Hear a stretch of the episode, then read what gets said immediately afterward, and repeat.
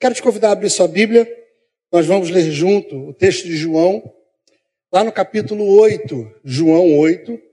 Nós vamos do versículo 1 até o versículo 11. João 8, do versículo 1 ao versículo de número 11. Comumente aqui na igreja a gente tem a transmissão, na sua casa vai demorar um pouquinho mais para achar. João 8, de 1 a 11, onde diz assim a palavra do Senhor. Jesus, porém, foi para o Monte das Oliveiras. Ao amanhecer, ele apareceu novamente no templo, onde todo o povo se reunia ao seu redor, e ele se assentou para ensiná-lo. Os membros da, os mestres da lei, os fariseus, trouxeram uma mulher surpreendida em adultério. Fizeram-na ficar em pé diante de todos. E disseram a Jesus: Mestre, esta mulher foi surpreendida em ato de adultério. Na lei, Moisés nos ordena apedrejá-la tais mulheres. O Senhor, que diz? Ele estava usando essa pergunta como uma armadilha, a fim de ter uma base para culpá-lo. Mas Jesus inclinou-se e começou a escrever no chão com o dedo. Versículo 7. Visto que continuavam a interrogá-lo, ele se levantou e disse: Se algum de vocês estiver sem pecado, seja o primeiro a atirar nela. Versículo 8. Inclinou-se novamente e continuou escrevendo no chão. Os que ouviram foram saindo, um de cada vez, começando com os mais velhos. Jesus ficou só, com a mulher em pé diante dele. Então Jesus pôs-se de pé e perguntou-lhe: Mulher, onde estão eles? Ninguém te condenou? Versículo 11: Ninguém, Senhor, disse ela. Declarou Jesus: Eu também não a condeno. Agora vá, abandona a sua vida de pecado. Fechar os nossos olhos, vamos orar. Pai querido, nós nesse momento nos colocamos diante do Senhor e pedimos a iluminação que do Espírito Santo vem a fim de nos permitir compreender o que as Sagradas Escrituras têm a falar com cada um de nós nessa manhã. Fala conosco, abençoa as nossas vidas. É a oração que nós fazemos em nome de Jesus. Amém e amém. Irmãos e irmãs, estamos no cenário aonde uma mulher vem sendo exposta diante de todos, é trazida até Jesus e é acusada de adultério. Esse cenário faz a gente pensar como os homens, homens e mulheres, a fim de manterem a pureza de uma instituição, fazem com que pessoas sejam colocadas de forma degradante, única e exclusivamente, para que essas sirvam de exemplo ou que essas possam imputar culpa em alguém. Este é o cenário de Jesus. Os fariseus chegam até Jesus, os doutores da lei chegam até Jesus, e eles chegam com um objetivo único. Não é de fazer cumprir a lei. O objetivo desses homens não era fazer com que a lei de Moisés fosse cumprida à risca. O objetivo desses homens era ter algum motivo para colocar Jesus à prova. Era de alguma forma colocar Jesus contra a lei de Moisés colocar Jesus contra os seus ensinamentos ou colocar Jesus contra Roma. Três caminhos são apresentados aqui de forma que Jesus seria condenado de alguma maneira. Se Jesus diz, cumpra-se a lei de Moisés, ele estaria indo contra uma lei de Roma, que dizia que a morte só era permitida a quem for aos romanos. O poder da morte só era dado aos romanos, ao governo romano. Tanto é que Jesus, quando vai morrer, é levado a Ponto Pilatos, e Pilatos, sim, é que permite a crucificação. Os judeus não tinham o poder de matar, eles não poderiam matar. Todo povo que fosse dominado por Roma não tinha o poder de eliminar a vida, de findar a vida de alguém. O assassinato era proibido a quem não fosse do governo de Roma. Cumprir a lei de Moisés também não era objetivo. Uma vez que, se você olhar o livro de Deuteronômio, lá no capítulo 20, ele vai dizer que a mulher e o homem deveriam ser punidos. E o texto que nós lemos de João diz para a gente que só a mulher foi exposta, que só a mulher chegou ali. O terceiro cenário é o cenário de Jesus, que dependendo do que ele falasse, ele poderia ir contra o que ele estava ensinando ou contra a lei que ele mesmo diz que não veio para revogá-la, mas para fazer cumpri-la. É impressionante como a fragilidade nossa de caráter humano faz com que a gente pegue a lei, a palavra de Deus, e muitas vezes use-a para confrontar os nossos irmãos, para usá-la contra a sua motivação inicial, que é trazer paz e esperança e amor. Os fariseus se utilizaram da lei para fazer o que eles entendiam ser certo, que seria ser justo. A gente sempre ouve falar dos fariseus, a gente sempre usa os fariseus como hipócritas. Mas na história, os fariseus eram homens que eram zelosos pela lei, guardavam a lei. Eles acreditavam que o Messias só viria após a, todos aqueles que estivessem na região, todos a, a humanidade, por assim dizer, toda a humanidade, por assim dizer, fosse cumpridora da lei. Por isso que os fariseus eram tão zelosos do seu cuidado e queriam, de qualquer maneira, que as pessoas guardassem a lei, cuidassem da lei, usassem a lei de forma correta. E aí a gente corre alguns erros, porque quando a lei começa a comandar a nossa vida e a gente começa de forma exagerada querer com que a lei faça ser, fazer que a lei seja valida, seja forçada, esquecendo que por trás da lei existem seres humanos que são falhos. Quando Jesus olha para a mulher e fala: cadê seus acusadores? Ou quando Jesus olha para a multidão e pergunta à multidão: aquele que não tem pecado, que atire a primeira pedra. Jesus está lembrando aqueles homens e mulheres que todos nós somos falhos, que todos nós somos pecadores, que todos nós, eu e você, temos os nossos erros e as nossas transgressões. A gente não pode assumir na nossa postura uma cobrança sobre os outros, esquecendo-nos que nós devemos cobrar a nós mesmos. O cenário de Jesus era o oitavo dia da festa da colheita. A festa que acontecia em sete dias, o povo todo reunido, as coisas acontecendo, as celebrações acontecendo todos os dias. E no oitavo dia, Jesus estava vindo, senta e começa a falar, a conversar com aquelas pessoas, a ensinar, a dizer o que que sei, o que deveria ser feito. E como eu falei no início da mensagem, no meio dessa conversa de Jesus, no meio desse diálogo de Jesus, onde as pessoas estão aprendendo, chega até ele um grupo com uma mulher dizendo que ela tinha adulterado. O cenário de Jesus faz com que a gente pense que nos locais mais puros e santos, onde as celebrações acontecem, focos de justiça podem acontecer sem que a gente dê conta de que eles estão acontecendo, que eles estão surgindo, que eles estão aparecendo.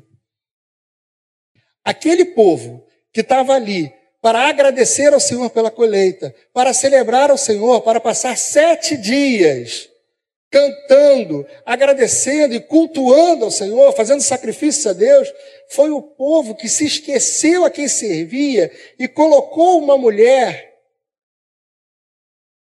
para única e exclusivamente pegar Jesus de alguma maneira. Embora Jesus fosse o Messias, a gente sabe que ele o é, Jesus incorre alguns erros na visão dos fariseus. Um deles, por exemplo, é curar os sábados. Para o fariseu, cumprir a lei é algo essencial, tanto ele quanto as pessoas que ali estão. Quando a gente pega um fariseu no campo, por exemplo, ele não poderia passar pelo campo no dia de sábado, porque se uma espiga caísse ao chão, ele poderia ser acusado de estar trabalhando naquele dia. Guardar o sábado é um mandamento importantíssimo para os fariseus. E aí o que, Jesus faz? Jesus vem na contramão do mandamento de guardar o sábado, diz que a vida humana é muito mais importante que o sábado, diz que curar pessoas é muito mais importante do que o sábado, diz que atender às necessidades do outro, ouvir as necessidades do outro é muito mais importante do que o mandamento de guardar o sábado, e ele cura aos sábados. Ele faz milagre aos sábados. E ele faz o que os judeus consideram como trabalho no sábado.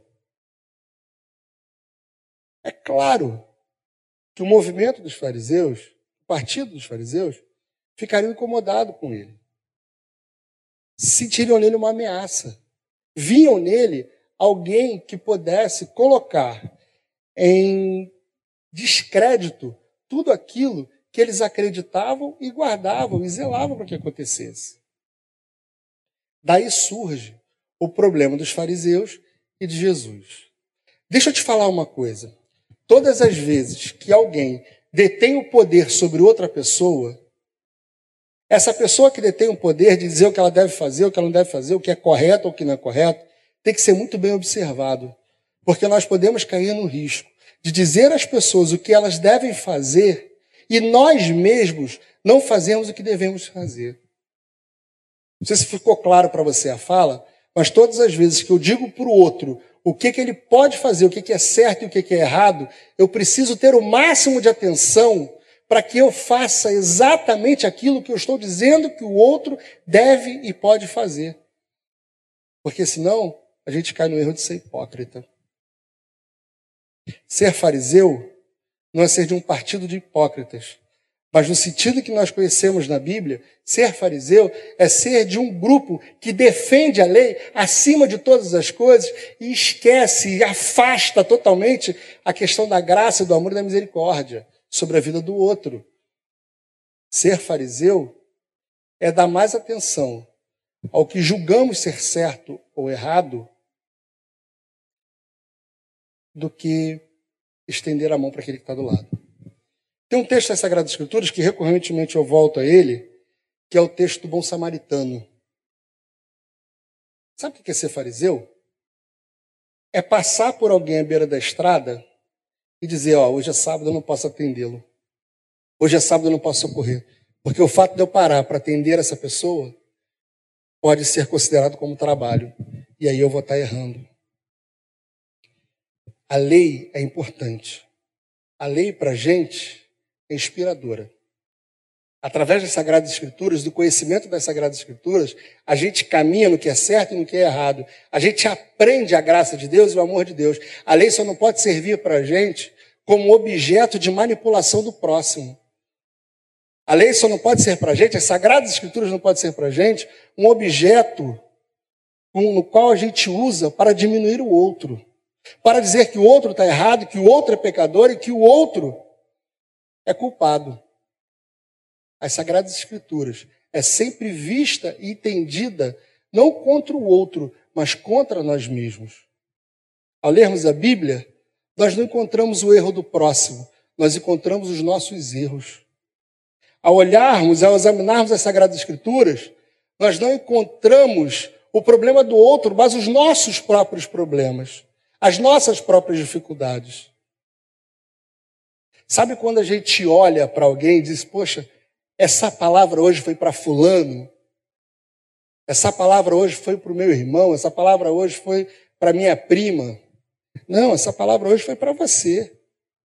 Porque se você está tomando conta da vida do outro, esquecendo de olhar a sua própria vida, você está sendo fariseu nos dias modernos. Você está olhando e dizendo como o outro deve viver e esquecendo como você deve viver. Note que o texto não coloca em hipótese alguma, em momento algum, o pecado como sendo alguma coisa mínima. O pecado como sendo alguma coisa que a gente passa a mão e escondendo ele. Mas o texto coloca o pecado não só na vida daquela mulher que é pega em adultério, que é flagrada no pecado, mas coloca expostos todos aqueles que estavam ali e que eram pecadores da mesma maneira que ela.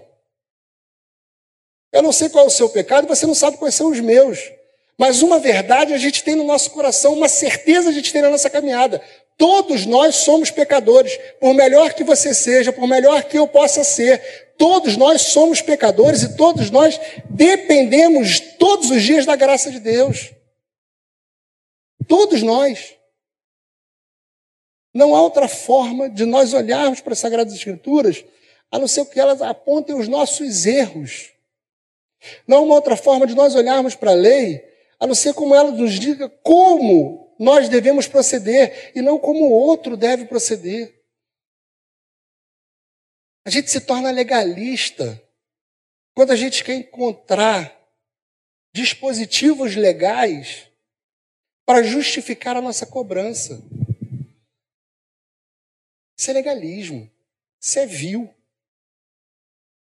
É você olhar para o outro e achar uma série de erros no outro, mas não conseguir enxergar quais são os seus erros, quais são as suas séries de erros. Como já disse, as Sagradas Escrituras não têm o poder de acusar os nossos irmãos. Ela não foi formada para isso. Ela foi formada para falar do amor, da graça, quando foi inspirada pelo Espírito Santo, conduzida por Deus como nós cremos que Deus colocou inspiração na mão daqueles que as escreveram. O objetivo é falar de um amor que excede todo e qualquer entendimento. O objetivo é falar de um perdão que se renova 70 vezes 7 todos os dias. O objetivo não é formar um compêndio de regras aonde nós dizemos quem está certo e quem está errado, aonde nós podemos atribuir esse está salvo e esse não está. As Sagradas Escrituras não foram inspiradas por Deus para você se colocar no lugar de palatino da verdade e dizer quem presta e quem não presta. As Sagradas Escrituras foram inspiradas por Deus para que eu e você fôssemos é, para que eu e você pudéssemos compreender quais são os nossos erros, aonde nós devemos acertar, o que nós devemos mudar na nossa caminhada. As Escrituras não podem ser vistas contra o outro. Se ela é contra alguém, ela é contra nós mesmos, que somos pecadores, que somos falhos e que carecemos todos os dias da graça de Deus. Avançando pelo nosso texto, nós encontramos Jesus falando com a mulher, dizendo para ela: E seus acusadores, cadê? Onde estão? Os acusadores, como numa canção que nós cantamos muitas vezes, um hino da nossa igreja, os modernos fariseus, esses se renovam geração após geração. Sempre aparecerá na minha e na sua vida acusadores quem diga que nós estamos certos, quem aponte os nossos erros e quem aponta os nossos defeitos. Esses vão aparecer, esses vão surgir, vão se levantar na sua caminhada todos os dias. Por melhor que você esteja, por mais certinho que você esteja caminhando, sempre há de aparecer alguém apontando os seus erros. E viver pensando nos seus erros, nos seus acertos, é insuportável. Insuportável. Sabe, por exemplo, quando Jesus diz para a gente: Vinde a mim, todos vós que estás cansado e abatido, e eu vos aliviarei. Jesus está falando para um povo que vivia sobre a lei, que vivia tenso o tempo inteiro, porque sabia que qualquer ato e falso eles poderiam errar e poderiam ser acusados. Como eu falei alguns minutos atrás, o simples fato de o cara cortar caminho pela sua lavoura e uma espiga de milho cair poderia dizer que ele estava trabalhando aos sábados. Você imagina o que é viver todos os seus dias, caminhar todos os dias com a sensação de que você é um alvo, com a sensação de que a qualquer momento um erro seu pode fazer e você ferir o princípio de uma lei e você ir contra a Torá. Você ter homens e homens olhando para você e olhando as suas atitudes, e você o tempo inteiro ali, caramba, será que eu estou certo? Será que eu vou? Será que eu não vou? Será que já deu seis horas? Já posso sair de casa? E aí? É claro que essa lei sufoca. É claro que essa lei te mata. Essa lei não tem a ver com espiritualidade, ela tem a ver com regras. E a nossa fé não é uma fé a partir de regras, de sim ou não, de checklist, de, checklist, de certo e de errado. A nossa fé, ela é a partir do amor e da graça. As nossas ações são medidas pelo amar ao próximo. O que faz nós estarmos certos ou errados numa determinada ação é a motivação do nosso coração. É a forma como nós fazemos aquilo. É como acreditamos que está correto ou errado. Não adianta montar checklist para dizer se você está certo, para dizer que hoje você errou menos, para andar de forma mais correta diante da lei. Em algum momento da história, em algum momento do seu dia, ou durante seu dia inteiro, você vai estar sempre marcando a coluna do não cumpriu, do não foi dessa vez que você acertou. A mulher que estava servindo para pegar Jesus, para colocar Jesus em uma situação desconfortável, para acusar Jesus, é a mulher que sai dali com uma palavra do Senhor que tira sobre ela o peso da lei da acusação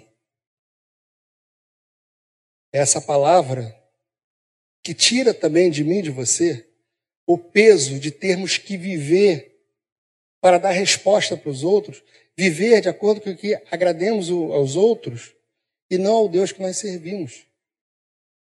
Vá e não peques mais. Vá e não peques mais. Essa é a palavra que essa mulher ouve e que faz com que ela tome consciência do seu pecado. Nós só tomamos consciência do nosso pecado quando entendemos que nós pecamos realmente. Preste atenção nisso. Você só consegue compreender o que é pecado quando você reconhece que aquele erro é cometido por você verdadeiramente.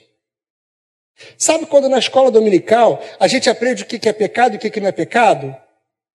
Você sai dali sem aprender o que é aquilo. Você tem ali a certeza de que Aquilo é pecado, mas dentro de você, aquilo não se comunica como pecado e você sempre arruma um jeito de incorrer e de justificar.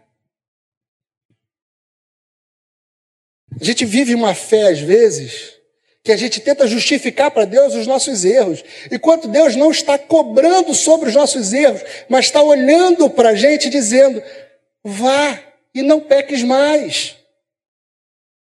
Vá e não carregue sobre você o jugo que está sendo muito pesado.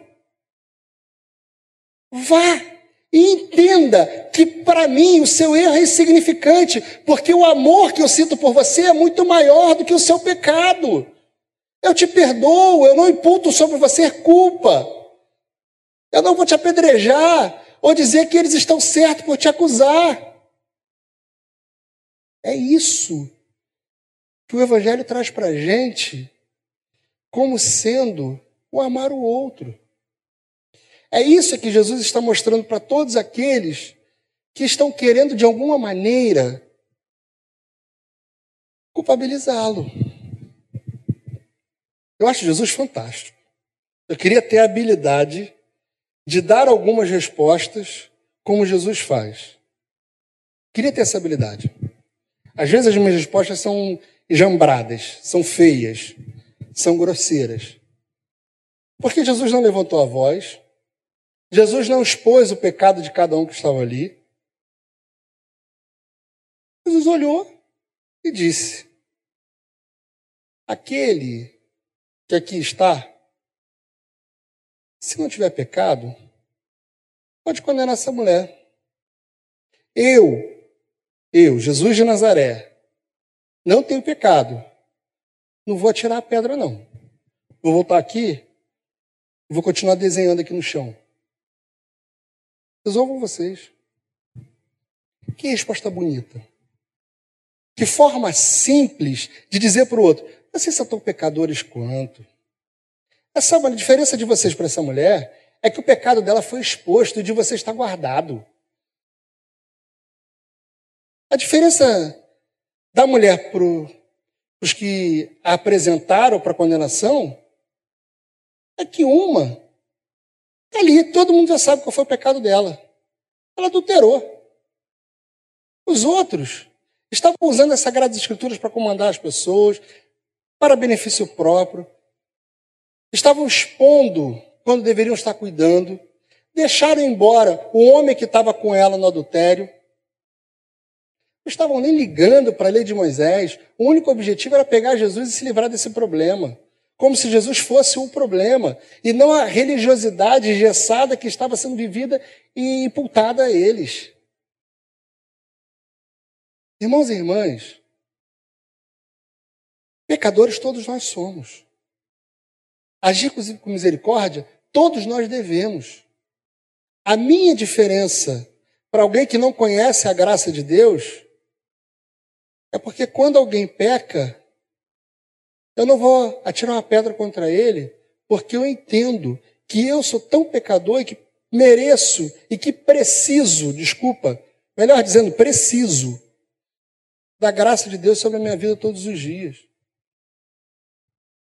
Eu não sei qual o pecado que está coberto na sua vida, ou se esse pecado já foi exposto.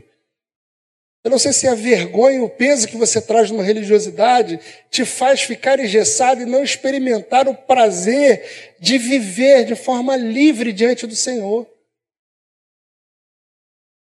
De forma saudável. Onde a gente ri, onde a gente se alegra, onde a gente celebra. A única coisa que eu posso te dizer essa manhã, Jesus de Nazaré, olha para você não com uma pedra na mão, dizendo: miserável pecador, o que tenho eu contigo, raça de víboras. Ele olha para você essa manhã e diz as mesmas palavras que ele disse para aquela mulher despida no meio da praça, exposta à vergonha: Cadê teus acusadores? A minha graça é maior do que eles. Cadê os teus acusadores? Aqui você não tem culpa. Cadê os seus acusadores? Vá e não peques mais. O convite de Jesus a todos nós é que a gente siga sem olhar para os pecados que já cometemos, mas persistindo e não cometê-los novamente. E se porventura eu ou você cairmos desse erro, cairmos desse pecado, cairmos das nossas fragilidades, a palavra de Jesus para todos nós é que a gente olhe para frente, sigamos com a nossa dignidade firme. Porque sobre nós não há condenação, uma vez que o Espírito do Senhor habita sobre cada um de nós. Nós reconhecemos o nosso pecado, reconhecemos as nossas fragilidades e conseguimos caminhar todos os dias em busca de um caminho perfeito, não ticando os erros que não cometemos e os acertos que cometemos, mas sempre buscando todos os dias, através da observação da lei, através da oração, através do conhecimento das Sagradas Escrituras, acertar os nossos passos e caminharmos todos os dias de forma que alegre ao Senhor, de forma que traga prazer na lei do Senhor. A lei do Senhor deve ser para a gente um ambiente de prazer e não um ambiente de condenação. A lei do Senhor deve ser para a gente o lugar que a gente encontra segurança. A lei não é o lugar para a gente acusarmos aos outros. A lei não é o local, não é o, o objeto, não é um amuleto que Deus utiliza para trazer culpa a seu povo. Mas a lei é o lugar onde nós sentamos e nós temos prazer. Sabe por quê? Porque Jesus de Nazaré disse para a gente: cadê seus acusadores? onde eles estão nesse momento. Cadê seus acusadores? A gente não caminha com medo de ser acusado por homens. A gente não anda com medo dos fariseus. A gente anda pelo caminho correto porque nós tememos ao Senhor. O temor do Senhor é o princípio de toda a sabedoria. Nós andamos no caminho correto porque nós temos a certeza de que um Deus que nos perdoou se alegra porque nós consertamos os nossos passos diante da Sua palavra. Não sei se você anda com medo de ter o seu pecado exposto. Também não faço ideia se nesses dias você teve seu pecado já revelado àqueles que estão. Pecadores, todos nós somos. O que nos torna diferente é reconhecermos que dependemos de Cristo. O que nos torna diferente é um dia termos um encontro com Jesus e quando Ele nos perdoa, quando Ele dá a nós a certeza da liberação do nosso pecado, a absolução do nosso pecado, nós caminhamos com fé, buscando todos os dias acertar mais do que errar. Que a lei do Senhor seja para você um lugar de conforto, de consolo, de paz, de alegria, um lugar onde você encontra os seus erros e não procure os erros dos outros nela. Porque a Bíblia não é contra terceiros, a Bíblia é contra nós mesmos. Nós vamos cantar mais uma vez. E em seguida nós vamos orar ao Senhor. Feche seus olhos. Faça uma oração com o Senhor. Esquece A, B ou C. Esse é um momento seu com Deus. É o momento de você se fechar diante do Senhor e falar com Ele, e ouvir dele, e aprender com Ele. Faça assim. No cenário que nós conversamos essa manhã, há duas possibilidades. Você ser do grupo dos que acusam, ou você ser do grupo dos que se arrependem. Eu, particularmente, fecho com o grupo do que se arrepende, do grupo que consegue compreender a sua realidade, do grupo que não está preocupado com a lei, mas que deseja fortemente consertar os seus passos, porque sabe que consertar a sua vida é aproximar-se de Jesus. Sabe que consertar a sua vida é estar ao lado do Mestre. Quando nós fechamos com os que se arrependem, nós expomos a nossa fragilidade. Nós reconhecemos a nossa fragilidade. A gente tem opção. Você tem a sua opção. Feche seus olhos. Vamos orar. Pai querido, nós, em nome de Jesus, nos colocamos diante do Senhor nesse momento e nós pedimos perdão pelas nossas falhas, pelos nossos pecados, por muitas vezes olharmos para as Sagradas Escrituras, olharmos para a Bíblia e não buscar nela elementos que nos façam crescer quanto indivíduos, mas buscarmos a lei para poder mostrar aos outros os erros deles. Pai, em nome de Jesus, que a certeza de que em Ti os nossos pecados são perdoados, que como acabamos de cantar e ouvimos na ministração, que reconhecer que dependemos de Ti, que precisamos de Ti, que sem o Senhor nada somos, que sem o Senhor nós somos apenas cumpridores de regras. Pai, em nome de Jesus, que essa verdade fique clara para cada um de nós e que o desejo de todos os dias encontrarmos no Senhor motivo para nos arrepender, seja para a gente a certeza que estamos caminhando pelo caminho que é correto, porque consertamos os nossos passos todos os dias da nossa vida.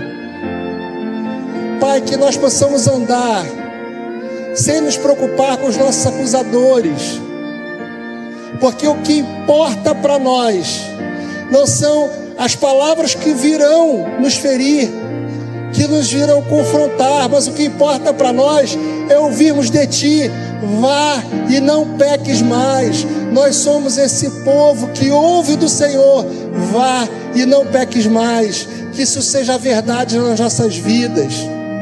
Que em nome de Cristo Jesus, nós possamos todos os dias acordar e ter a certeza que sobre nós a sua misericórdia foi renovada, que sobre os nossos pecados, sobre as nossas transgressões, a graça do Senhor foi renovada e por isso nós podemos andar de cabeça erguida, porque nós não somos presos ao pecado, mas somos libertos em nome de Cristo Jesus.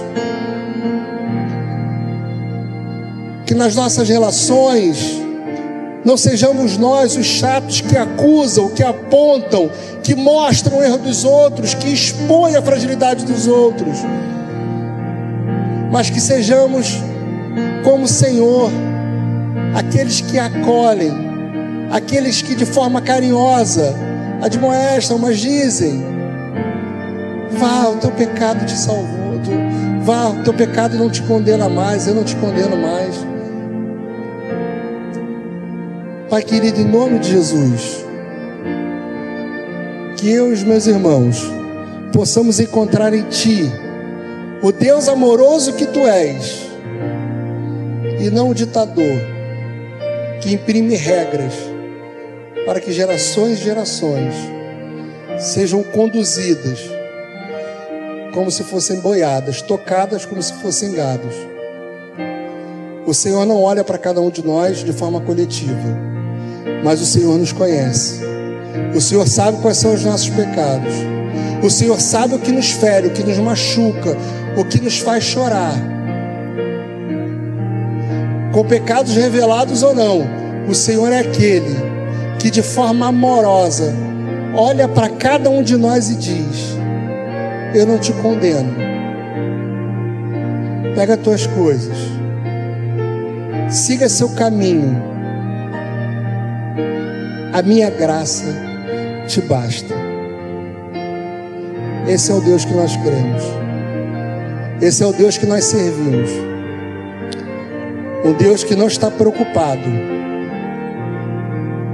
se nós vamos seguir as regras, mas que se preocupa com a intenção do nosso coração, que se, se alegra quando nós entendemos que tais ações na nossa vida precisam ser mudadas, precisam ser transformadas.